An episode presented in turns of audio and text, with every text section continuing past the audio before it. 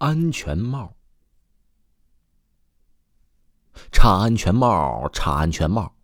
张晨辉再一次在梦里被那个声音惊醒。他看不清楚那人的脸，但是呢，他可以隐约的猜出，这个人是前几天出事的那个员工。张晨辉是一个建筑工地的总负责人。根据工头的说法，那名员工是被坠物砸中头部死亡的。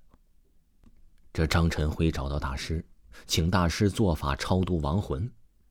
大师说呀，这是亡魂心愿未了，必须得了却了他的心愿才能超度。张晨辉想了想，便把给他托梦的事情告诉了大师。大师闭目沉思了片刻，说：“这就是他的心愿。”他说：“插安全帽，你烧一个安全帽给他就好了。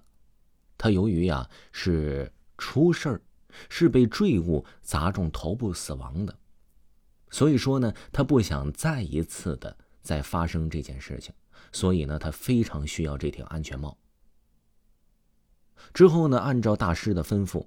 张晨辉呢，就烧了一个安全帽。果然，张晨辉再也没有做过这个噩梦了。这第二天呢，精神饱满的张晨辉准备去工地视察，他要告诫所有的员工一定要戴好他们的安全帽，不要发生类似此类的事件。然而这几天呢，所有的员工都是人心惶惶的。由于前几天出现了事儿，而且呢，好像也感觉。给他们托梦了，而且呢，托梦的好像跟差安全帽没有什么关系，但是说的好像也是关于安全帽的一些事情。所以呢，作为表率，从来不戴安全帽的张晨辉呀，在此刻去视察工作的时候，也戴上了安全帽。他呢，走入了正在施工的大楼，在工地里巡视一圈之后呢。看到了所有的员工都戴上了安全帽，他感到非常满意。这刚走出施工大楼的门口，便听到“砰”的一声，张晨辉啊被上方落下的重物砸中。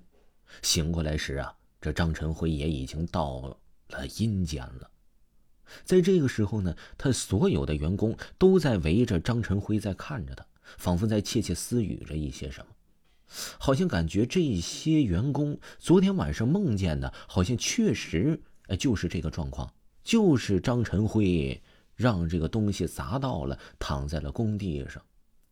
但是呢，这些员工啊还能依稀的看见张晨辉的眼皮还像动，好像感觉没有那么死全，而且呢，张晨辉确确实实的没有了呼吸，这确实是非常的令人所思，好像仿佛和之前。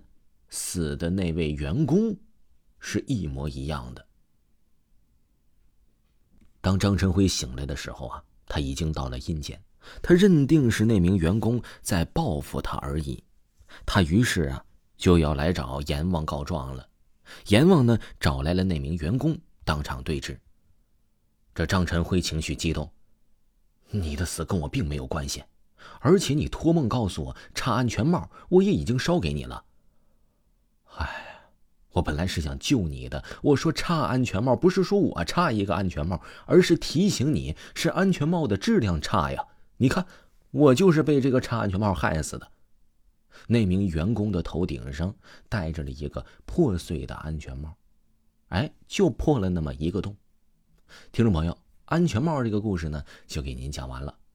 如果呢没有听够维华的专辑，维华呢将在下周推出大案。纪实节目，由国内外真实案件为您提供，也是非常的惊悚，而且呢，故事哎绝对的刺激。